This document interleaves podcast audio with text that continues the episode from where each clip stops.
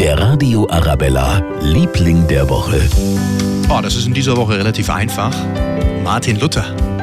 Warum wissen Sie, oder? Wissen Sie, wer es war? Ja, ne? Was war der? Ein Pfarrer oder so? Oder? Er hat auch viel Gutes getan, aber jetzt so ganz genau definieren kann ich es nicht. Es hat mit äh, urchristlicher Tradition zu tun. Natürlich, der hat doch Reformen gemacht. Stimmt's? Martin Luther war ein Mönch, ein katholischer Mönch. Der Typ, der dieses Evangelium da gemacht hat. Da müsst ihr nochmal nachlesen.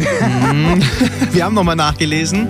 So einmal sagen, man lernt nichts hier in dieser Sendung. Martin Luther hat uns diese Woche also den extra Feiertag beschert. Er hat seine Thesen, die 500 Jahre alt geworden sind, ähm, also zum Jubiläum, nochmal in den äh, Fokus gerückt sozusagen. Vor 500 Jahren 95 Thesen und das Ganze an der Wittenberger Schlosskirche rangenagelt. Die evangelische Kirche war begründet und deswegen gab es diese Woche nicht nur Allerheiligen, sondern eben auch den Reformationstag in ganz Deutschland, ein gesetzlicher Feiertag. Deshalb ist Luther unser Hauptdarsteller in dieser Woche. Der Radio Arabella, Liebling der Woche.